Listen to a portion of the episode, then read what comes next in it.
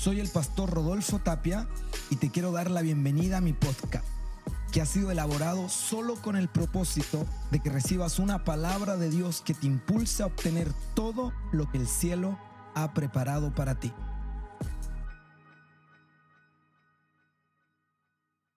Vamos a compartir una palabra del Señor que le he titulado Hacedores de hambre. Hacedores de hambre.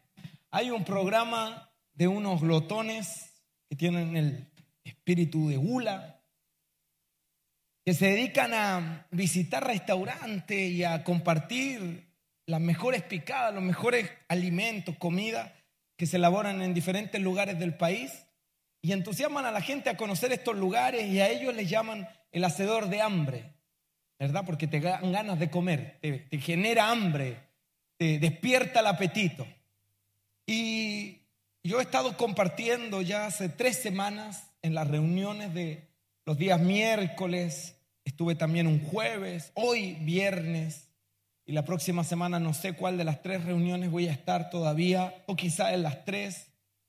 Pero en cada una de estas semanas yo he estado compartiendo acerca de uno de los hombres más impresionantes de la Biblia. Un hombre que no sé de dónde sacó lo que pidió, no sé a quién se lo escuchó, pero su oración nos desafía. Su oración nos lleva a tener expectativas mayores, una ambición por algo más, una ambición espiritual, sed de, las ligas mayores. Hambre por el oro espiritual. Y estoy hablando de Eliseo, digan conmigo Eliseo.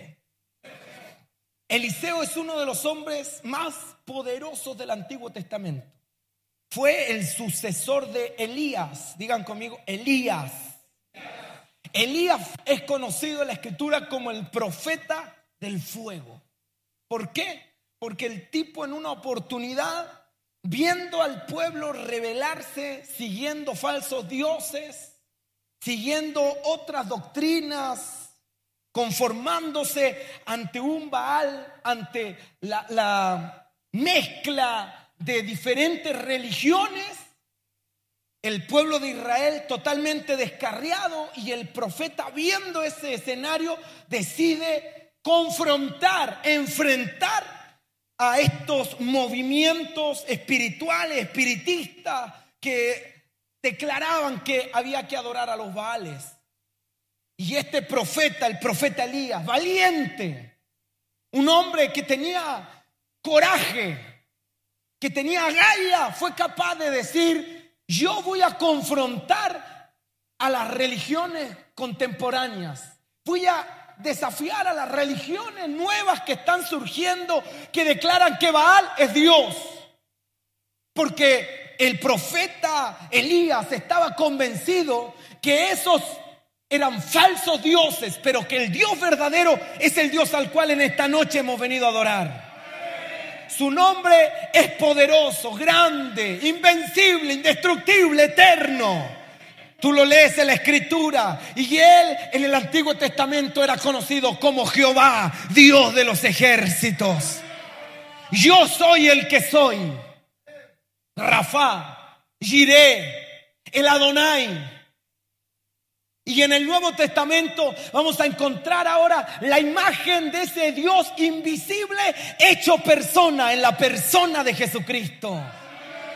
Y Jesús dijo, yo soy él es el camino. Yo soy la verdad. Yo soy la vida. Y Elías estaba convencido que Jehová, el Dios de Israel, es el único Dios y hoy muchos cristianos al parecer se han olvidado que Jesucristo es el único camino para llegar a Dios el Padre. No hay otro camino, no hay otro Dios, no hay otra religión. Solo a través de Jesús el hombre puede alcanzar salvación. De ahí la urgencia de predicar el Evangelio. De ahí la urgencia de hablar del nombre de Jesús. Porque si la gente no oye ese nombre, se va a ir al infierno. Por eso usted tiene que saber que está en el lugar correcto, usted está en la posición correcta, usted está en el camino correcto. Y no estoy hablando de estar en la iglesia correcta o en la doctrina correcta, no estoy hablando de estar en la religión correcta, sino de estar en la persona de Jesucristo, porque Él es el camino, Él es la verdad, Él es la vida, Él es el camino a la salvación, la puerta a la salvación, Él es el buen pastor, Él es el pan de vida. Él es aquel que nos redime, nos perdona, nos salva. Alguien aquí vino a alabar a Jesucristo el Señor. Yo le echaba de menos. ¿Se nota? Se nota.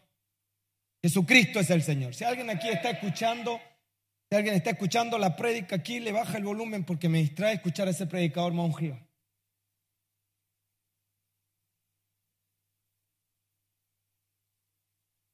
Está tan bueno ese mensaje, Claudio, que hasta me dan ganas de ir a escucharlo. Dime que en el predicador. Entonces Elías estaba convencido que si el pueblo tomaba otro camino, seguía otro Dios, el pueblo estaba camino a la destrucción. Porque la religión parece muy bonita. Lo que te hablan puede ser muy bonito. Lo que hoy día dicen los noticieros parece ser el camino correcto. Pero Proverbios dice, hay caminos que al hombre le parecen correctos, derechos, mas su fin es camino de muerte. Y Elías, consciente de esto, decide dar un paso de valentía. Yo le pregunto a usted, ¿Elías era el único profeta de su era? Diga conmigo, no. No era el único profeta. ¿Recuerdan la protesta de Elías cuando estaba metido en cuarentenado, perdón, en la cueva? Él estaba en la cueva y ¿qué fue lo que le dijo a Dios? El celo por Jehová me llevó a enfrentar y ahora mira, me persigue una mujer y solo yo he quedado. ¿Qué le dijo Dios? No, no, no, te equivocas. Está mal tu estadística. Porque no eres el único, no eres el último, ni eres el único que está hablando. Hay siete mil más que están prevaleciendo, que están resistiendo, que están batallando. ¿Cuántos más? Una mega iglesia. Sin embargo, Elías fue el único de los siete mil que dio el paso de valentía. Me hubiera encantado que alguno de los siete mil que estaban en cuarentenado, atemorizado, le hubiera apoyado a Elías. Sin embargo, en el monte Carmelo vemos a Elías solo frente a centenares de falsos profetas. No estaba acompañado por sus asistentes, no estaba acompañado por sus intercesores, no estaba acompañado por sus discípulos. Elías estaba solo es que en los momentos más difíciles, en los escenarios más adversos, no habrán like, no habrán aplausos ni me gusta. Pero quiero decirte algo en esta noche. Si estás atravesando tu monte Carmelo, si te atreviste a dar el paso de valentía, si te atreviste a hacer lo que ningún otro ha hecho, y te sientes en el monte frente a centenares de profetas que te intimidan. Si sientes que estás en el monte Carmelo esperando ver el milagro, pero nadie te acompaña, no te preocupes, porque los Elías de Dios no necesitan aplauso ni reconocimiento en el monte Carmelo. A ellos les basta tener la presencia de Dios, porque cuando está la presencia de Dios, el fuego desciende y los profetas falsos son degollados. El milagro va a venir esté quien esté, se vaya quien se vaya, mientras Dios esté ahí, hay esperanza de que el fuego va a venir. Amén. Entonces Elías enfrenta solo, desciende fuego, obtiene una victoria. Pero lamentablemente se asustó el hombre. Es que a los Elías hay cosas que les asustan. ¿Qué les asusta a los Elías? ¡Ay! Ahí habló un Elías. Y yo escuché por ahí decir que si Dios habla de Pedro en la iglesia es porque hay algún Pedro. Yo escuché decir que si Dios habla de un Juan es porque hay algún Juan. Y si Dios está hablando de Elías es porque más de algún Elías hay aquí. Y no mire al que está a su lado. ¿Por qué lo miran?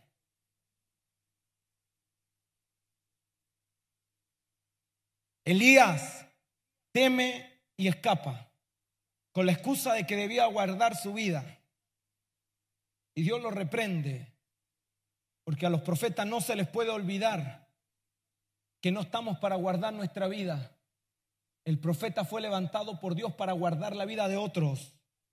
El que guarda la vida del profeta es Dios. ¿Aló? Cuando el profeta habla la palabra es para guardar el alma de los otros. De ahí que los llamados pastorales tienen que ser genuinos en su mover y en su actuar. Porque si el pastor quiere protegerse él mismo, la Biblia le da un nombre a ese pastor y la Biblia lo cataloga como un asalariado que ve el mal y se va, no protege a las ovejas. Sin embargo, Jesús dijo que el buen pastor te quedaba para recibir el daño y defender a las ovejas, porque el buen pastor da su vida por las ovejas. ¿Qué dije yo? Que da su vida. Hoy día, ¿me va a perdonar, pastorcito lindo? Pero está en su casa cuidando su vida. Cuando su llamado y asignación fue dar su vida por la gente. ¿Aló?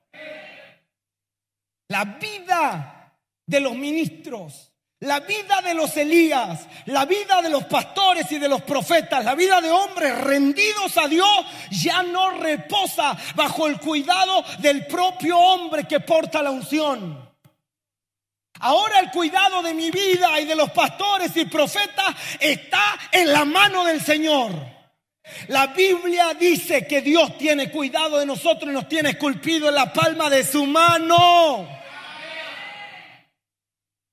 Así de valiosos somos para Dios.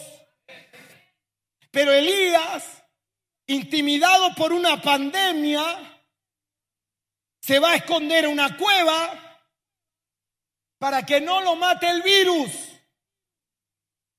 Porque él quería salvaguardar su vida. Él quería proteger su vida, mas Dios lo fue a buscar a la cueva. Y yo oro para que Dios vaya a buscarnos a nuestras casas y nos remezca y nos saque de ahí y nos diga, este no es el lugar de tu asignación. La cueva no es el lugar donde tienes que estar profetizando. La casa no es el lugar para estar desarrollando tu ministerio. Es en la calle, es en el campo, es en el supermercado, es en tu trabajo, es en la universidad. Ahí hay que estar alumbrando. Amén. Y lo saca. Y ahora yo quiero decirle que ahí comenzó el fin de Elías.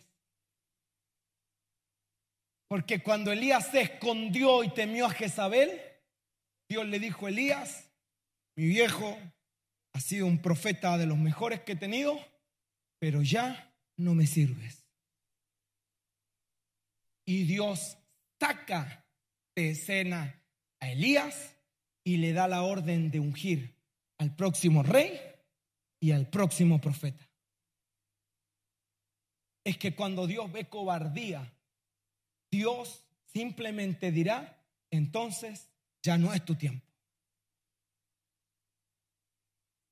Yo dije, cuando Dios vea cobardía, Dios dirá, se acabó tu tiempo.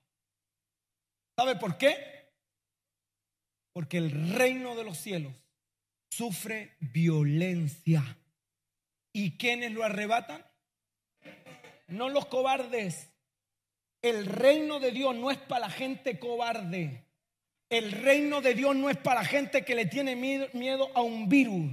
El reino de Dios no es para gente que le tiene miedo a la recesión económica. El reino de Dios no es para gente que le tiene miedo a la muerte. El reino de Dios no es para gente que le tiene miedo a perder a un amiguito, a un amigote, a alguien de la familia porque ahora es cristiano y ya no me quiere ni me da miedo quedarme solo. Si usted tiene miedo de perder algo por él, usted no está preparado para seguirlo porque una vez usted ponga la mano en el arado, no va a poder mirar atrás. Apenas usted decida seguirlo, va a tener que dejarlo todo con él, va a tener que abandonarlo todo para él. Así que aquí no hay lugar para cobardes. Amén. Por eso David fue un hombre conforme al corazón de Dios, un tipo valiente. Medía un tercio de lo que medía Goliat, pero no le tuvo miedo. ¿Estamos o no estamos? ¿Estoy hablando a la gente correcta? Si usted teme, pierde. Siempre me dijeron, cuando pase por al lado un perro con cara de malo, no tengáis miedo porque los perros huelen el miedo. ¿Sí o no? ¿Te mordió un perro, Rodolfo, alguna vez? Nunca. Bien, Rodolfo, eres de mi equipo. ¿A quién lo mordió? A ti te mordió un perro. Le tuviste miedo. Ya, váyase aquí. Ay, después lo descuartizaste, le costaste la molleja. No, está bien.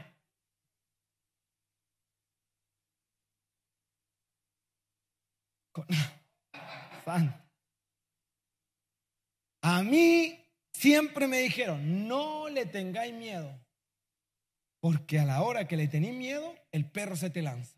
Entonces tenéis que pasar con cara de malo. Así como Seba. ¿Cómo es la cara de malo, Seba? Cara de lloro al lado del perro ahí. Que no te ponga, que no olfatee miedo. Y parece que el diablo, este perro, porque la Biblia dice que es un perro, este perro anda olfateando el miedo. ¿Sabe cuál fue la gran tragedia de Job? Perdió la casa, ¿sí o no? Perdió los hijos, perdió la empresa, ¿sí o no? Perdió a la mujer. ¿Por qué dicen no, eso no fue tragedia? Fue una tragedia. ¿Sí o no? Algunos dicen aleluya. No. Chico, casa de milagro, ahí están. Perdió todo el tipo. Y hasta su salud dice que le vino como una sarna. Pero ¿sabe por qué le vino todo esto si Job era un hombre justo? La Biblia dice que Dios lo miró y dijo, no hay otro hombre en la tierra como mi siervo Job. Pero ¿qué hizo Job para atraer tanta calamidad?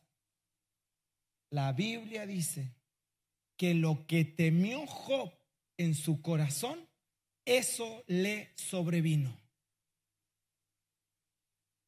Diga conmigo, lo que temió, dígalo otra vez, lo que temió, le sobrevino. Ahora dígalo bien fuerte, lo que temes, atraes. La fe atrae las bendiciones. La fe atrae las puertas abiertas. La fe atrae la gloria de Dios. Usted viene al culto con fe y aunque sea el único que esté con fe, Dios se va a mover en ese culto. ¿Sí o no? Pero venga aquí sin fe. Viva la vida sin fe. Viva la vida temiendo ay, me voy a poner la mascarilla porque el virus. Ay, no, no me toque, hermano, porque me va a dar el virus. ¿Sabes cómo me enseñaron a mí que se van todas las enfermedades?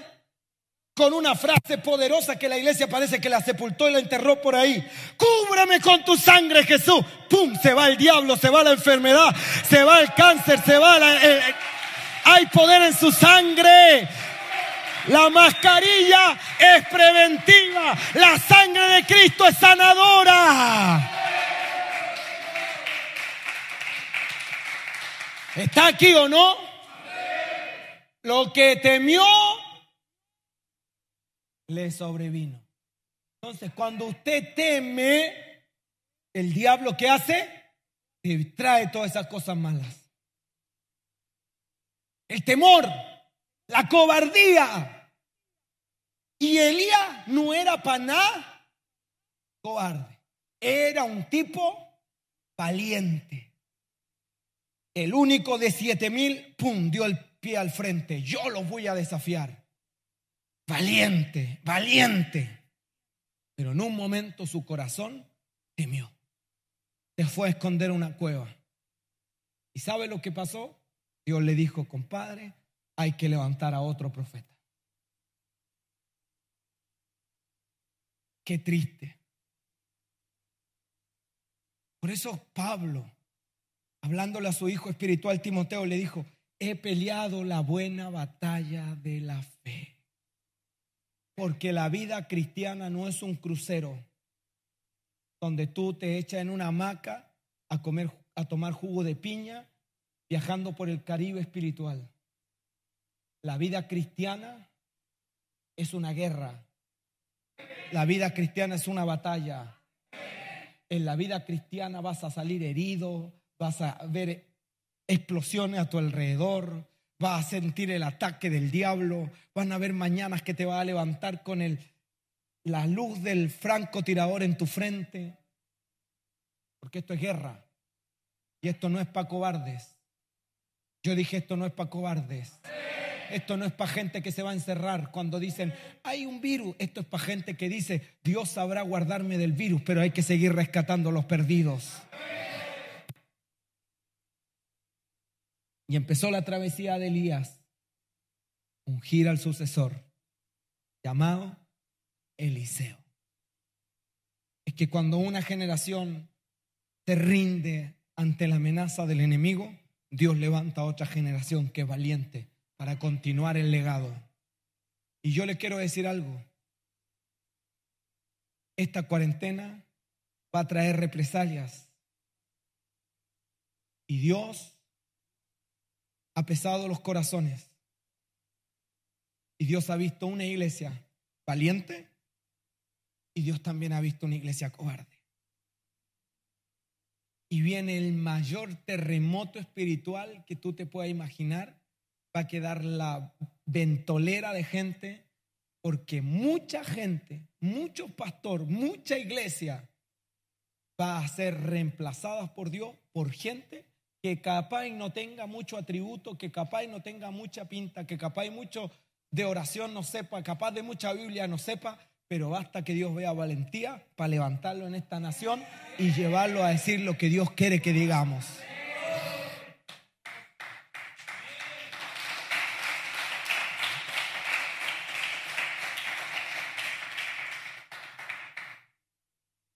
Antes de ayer llamé a mi obispo Edito Espinosa ¿Cuántos conocen al obispo Edito Espinosa? Un hombre valiente, un hombre admirable. Y al obispo seguro muchos lo llaman para pedirle favores. Muchos lo llamarán para invitarlo a predicar. Yo lo llamé para darle gracias, porque su nombre el año 2011 marcó esta nación, entregando una palabra al presidente Piñera de sentencia y de juicio que no se intimidó. Después de eso, nunca más vamos a ver quizá al obispo Edito predicar en un Tedeum.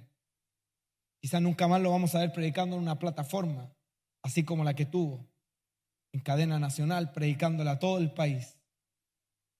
Sin embargo, su legado lo vamos a ver marcando esta nación y en las próximas generaciones nuestros hijos sabrán que en Chile hubo un profeta llamado Edito Espinosa. Valiente, si usted le, investiga su vida, capaz va a encontrar muchos defectos, muchos errores, muchos tropiezos. Y es verdad, es un hombre, hombre de Dios, pero hombre al fin y al cabo. Sin embargo, hasta el día de hoy, tiene sus pantalones bien puestos y sigue predicando y proclamando la palabra sin temerle a nadie. Ese tipo de gente es la gente que debe inspirarnos. Ese tipo de gente, la gente que debe decirnos, hey, hay que reaccionar. No es tiempo para estar asustados. No es tiempo para estar intimidados. Necesitamos ser la opción de Dios para esta generación. Levanta tu mano al cielo y dile, Señor, yo no soy tan santo. Dígaselo fuerte, yo no soy tan inteligente. Yo no soy tan ungido como otros. Pero yo sí soy valiente. Y si hay algo que tú andas buscando es valentía, aquí la encontraste. Porque si hay alguien valiente en esta ciudad, ese soy yo. ¿Y sabe qué va a pasar con la gente valiente? Dios la va a levantar. Y empieza Dios a buscar a Eliseo. Y Eliseo es un tipo que me impresiona. Lo admiro. Me gusta Eliseo, su personalidad, su anhelo de algo mayor. Segunda de Reyes 13. Perdón, segunda de Reyes 2.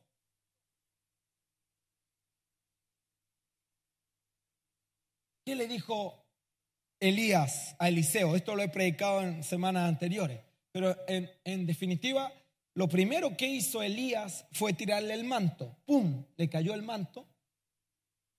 Y le dijo, ven y sígueme. Eliseo tenía una yunta de bueyes. Era empresario el hombre, tenía una empresa ganadera. Y tuvo que tomar la decisión de seguir en su empresa ganadera o seguir al profeta. Y el oficio, la asignación que tendría Eliseo en los primeros pasos junto a Elías no era compartir un afiche con él o predicar en una conferencia o hacer un live de Instagram. Lo que tenía que hacer Eliseo era servir a Elías. Cuando Elías fuera a profetizar, Eliseo tenía que lavarle sus pies. Luego de que Elías caminaba por la ciudad y quedaba agotado, Eliseo tenía que prepararle su comida, lavarle sus pies, plancharle la ropa, prepararle la cama y servirlo. Y Elías le dijo, mira, si tú me quieres, ven, sígueme, porque tú eres el, hombre que Dios va a levantar. No alguien te diga a ti, Dios te va a levantar, tiembla, porque eso significa que Dios te está llamando a algo poderoso. Tienes que seguirme. Y dice la Biblia que comenzó a seguirlo. Comenzó a seguirlo. La petición de Eliseo, ¿sabe cuál fue? Ambición, hambre. Yo quiero la doble porción. Y yo esto lo he dicho hasta el cansancio yo sé que hay gente que no lo ha escuchado, pero te lo voy a decir. Lo común siempre tiene fila. Lo que cualquiera pide siempre está colapsado. Esta es la peor opción que tú puedes escoger. Porque para lo fácil hay un montón de gente que se aglomera, hace fila y ahora con el distanciamiento social más encima, lo fácil lo toma cualquiera.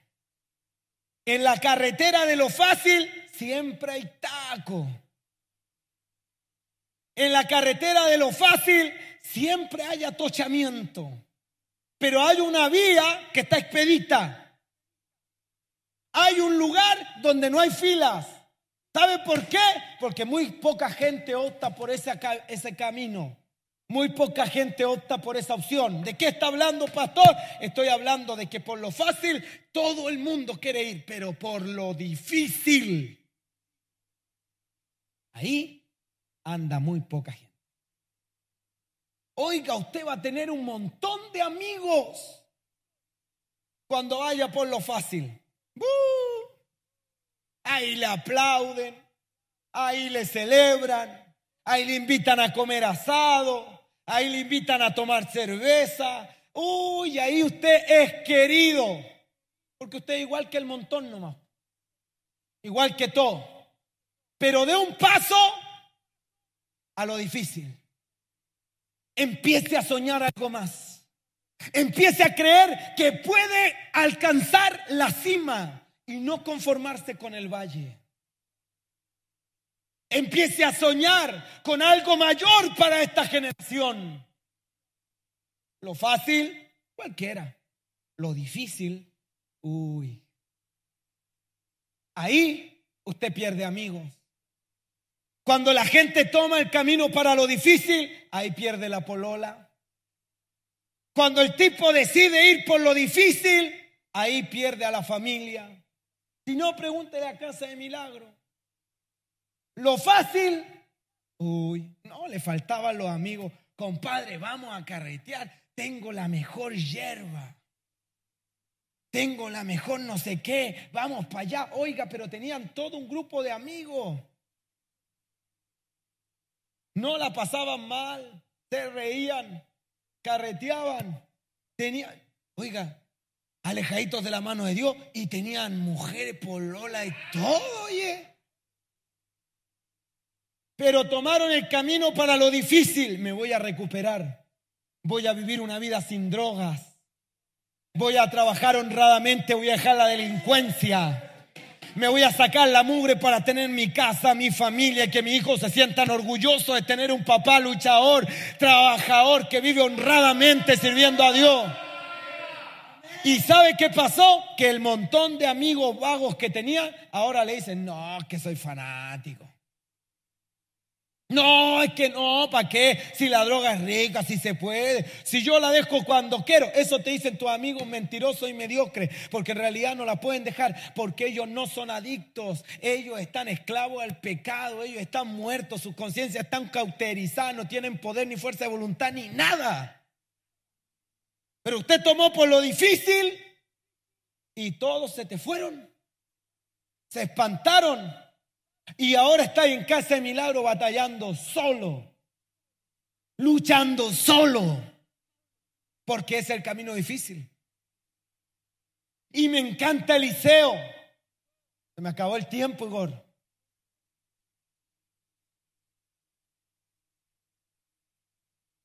¿Se quieren ir?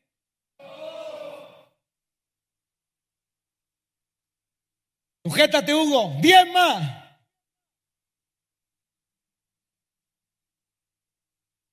Dale un aplauso al Señor en esta noche.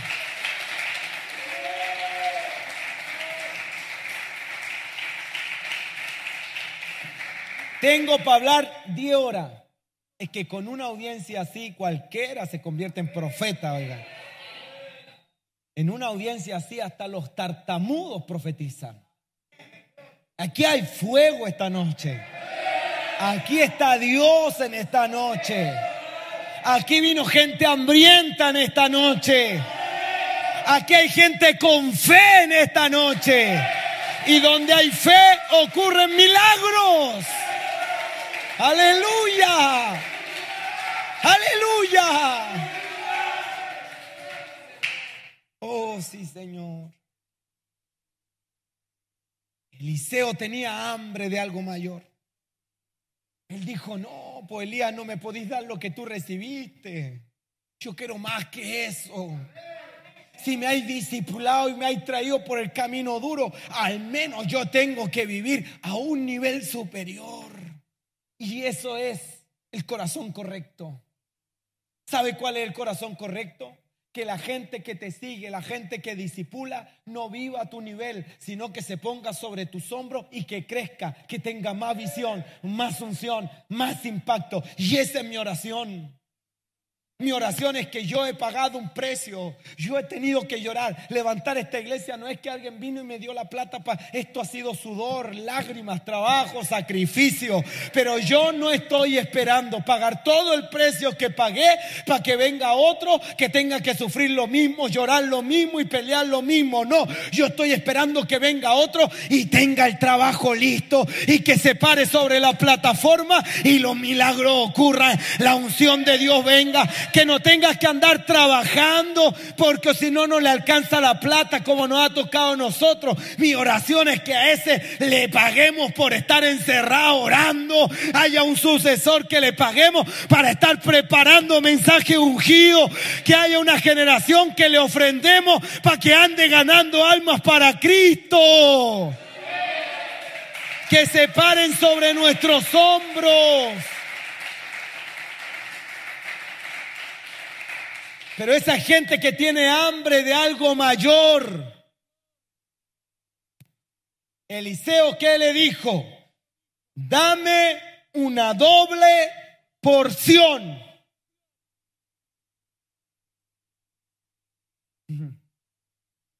Los que tienen hambre incomodan. ¿Sí o no? Acuérdese de ese sobrino que cuando usted le servía el trozo de pizza le decía, me da dos. Te decía, cabro pesado, oye, bueno para comer. Usted le decía, no, es uno nomás. Se la comía rápido y venía, me da otro.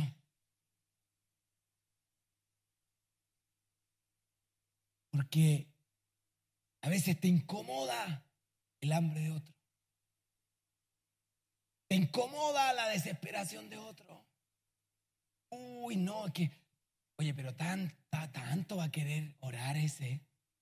Si lo que le hablo me dice, vamos a orar. Oye, ayunemos. Oye, conéctate, levántate con Dios. Oh, no, tiene mucho fanático. Muy fanático. Esa es la gente que marca la diferencia. La gente hambrienta incomoda a otros. La gente hambrienta despierta malas sospechas. Ah, algo quiere, mm, no, si este tiene la lombriz solitaria. Algo quiere. No, si le gusta figurar. No, si quiere poder. Quiere fama. A mí me dicen, no, es que este pastor quiere fama.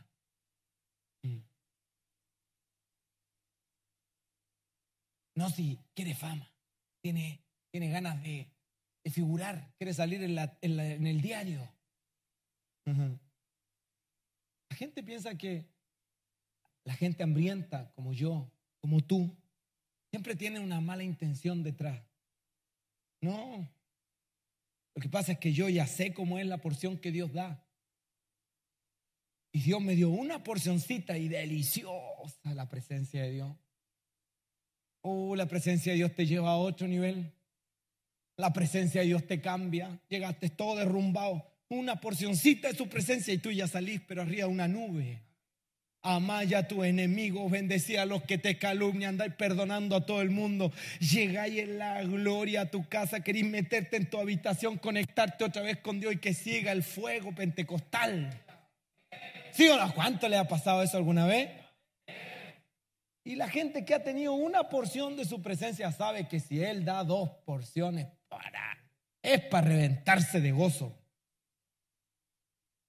Pero hay gente que nunca ha probado a Dios. Hay gente que nunca ha experimentado. Por eso te van a mirar con cara de... Y pasó al llamado mm, y el virus. El otro día una hermana me decía, uy, si mi esposo dice que están locos ustedes porque se, congregan y mi esposo dice que están, estamos todos locos. Sí, pues la gente te mira así como, ¿y el virus? No, es que ¿sabe qué? Hay algo mayor que el virus. Hay algo mayor que el miedo y el hambre que tengo acá adentro de una porción mayor de su presencia.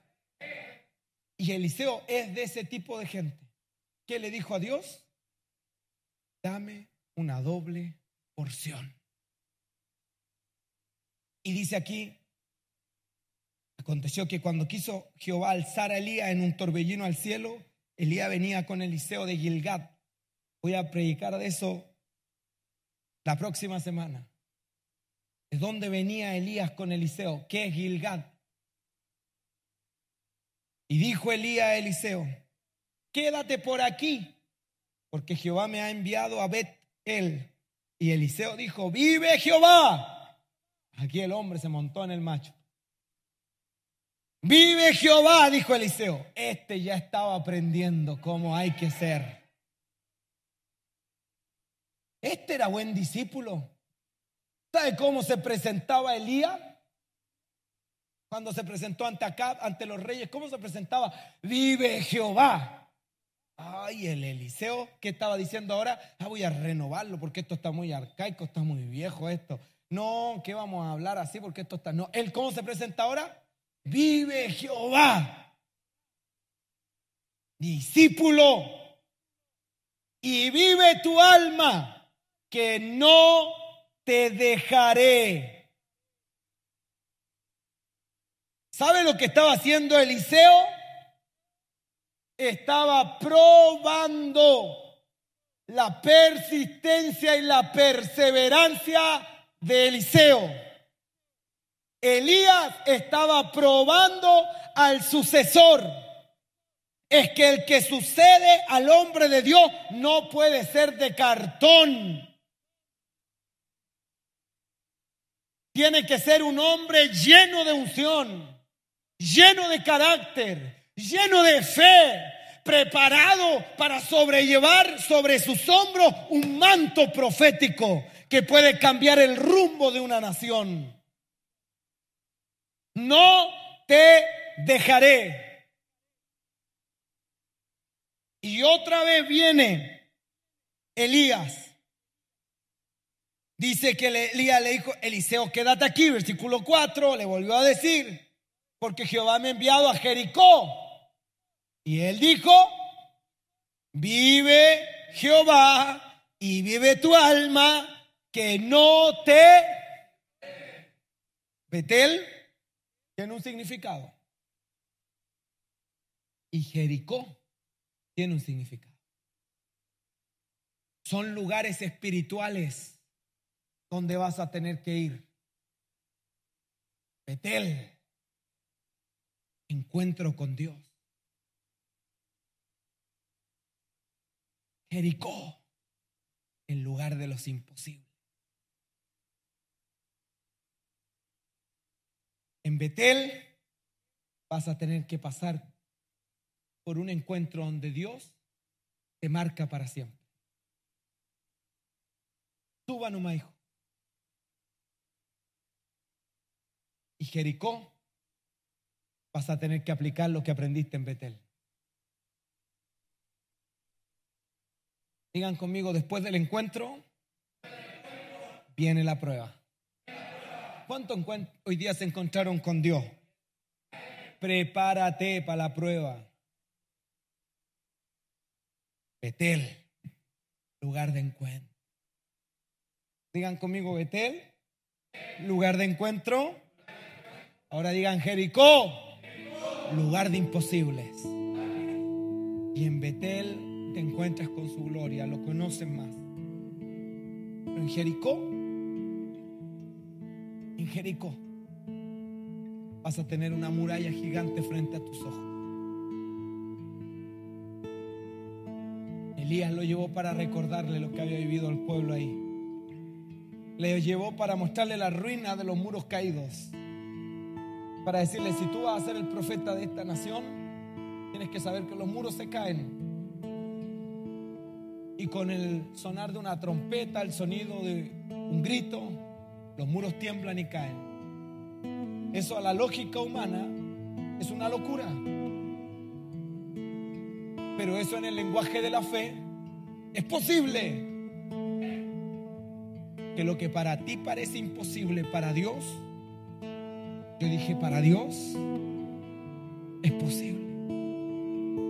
Pero primero va a tener que pasar por Betel. Gente que no entiende tu locura por Dios. Hay gente que no entiende que tú ames tanto a Dios. Hay gente que no entiende por qué tú estás aquí en esta noche. Es que ellos no saben en el Betel que tú viviste. Ellos no estuvieron ahí de testigos para contemplar cuando Dios mismo te rescató, cuando Dios mismo te levantó de tu miseria. Ellos no vieron lo que Dios hizo en tu Betel, porque en el Betel estás tú y Dios. No vieron lo que Dios estaba operando en tu corazón, pero ellos sí verán los muros caer cuando tú alces tu voz y uses la autoridad que Dios te entregó. Betel es privado. Tu Jericó es victoria pública. Nadie puede pretender vivir lo público sin primero haber atravesado por el secreto. Elías tenía que enseñarle a Eliseo que hay tiempo para estar en el anonimato, encerrado en el closet, encerrado en la habitación, en el cuarto de guerra, clamando, gimiendo, buscando a Dios, en el baño de tu casa, en la cocina, ahí en el anonimato. Nadie te conoce, nadie te aplaude, nadie te llama como un ungido, nadie te dice profeta. Ahí cuando te encierras en tu auto a clamarle a Dios, no hay like, no hay aplauso, nadie te reconoce, pero ese es tu ese es tu lugar secreto. Ahí no hay testigos, ahí no hay gente, ahí no hay multitudes. Pero viene tu Jericó. Yo dije, viene tu Jericó. Yo dije, viene tu Jericó. Y en el Jericó tú vas a gritar y los muros van a caer. En tu Jericó tú vas a dar vuelta, vuelta a la ciudad. Vas a caminar, vas a conquistar. Y el milagro va a venir. Porque lo que viviste en privado, en secreto, encerrado buscando a Dios, Dios lo va a respaldar en público, Dios lo va a evidenciar en público, Dios lo va a sacar a luz en lo público. Jesús dijo, el que ora a mi Padre que está en secreto, ese Padre va a saber recompensarle en público. Aquí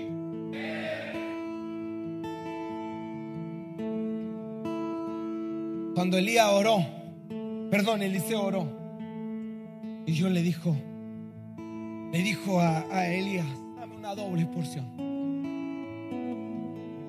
Elías respondió cuatro palabras, cuatro palabras encapsulando un testamento, una frase que resume una vida de súbitos e inesperados giros. Una frase que habla de Acab, que habla de Jezabel, que habla de persecución, de escondites solitarios en el arroyo de Kerit. Una frase que resume la victoria frente a 850 falsos profetas. Una frase que habla de la intensa guerra contra reinos huidas, persecuciones. Y esta frase es la que tú vas a oír cuando le pidas a Dios lo doble. Esta es la frase que oyen aquellos que tienen una sed por algo mayor. Elías le respondió y le dijo, cosa difícil has pedido.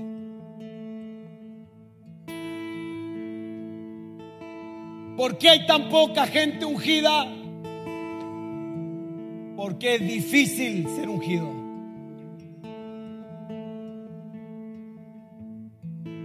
¿Sabe por qué hay tan pocas voces autorizadas por Dios en esta nación? Porque es muy difícil.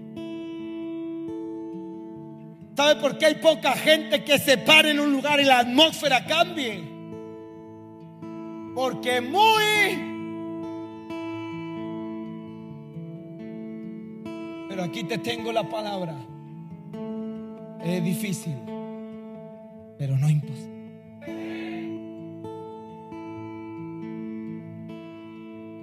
Yo dije difícil, pero no imposible.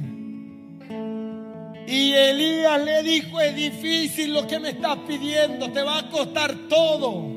Pero Eliseo mantuvo el foco y dijo, voy por lo doble y nada ni nadie me va a detener. Enfócate. ¿Y qué recibió? La doble. Póngase.